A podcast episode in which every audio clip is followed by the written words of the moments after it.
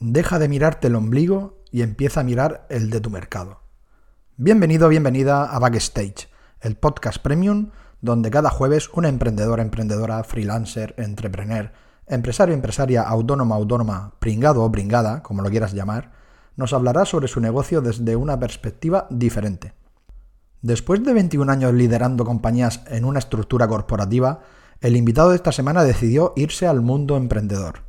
En su último trabajo corporativo gestionaba a dos empresas al mismo tiempo, una en Colombia y otra en México.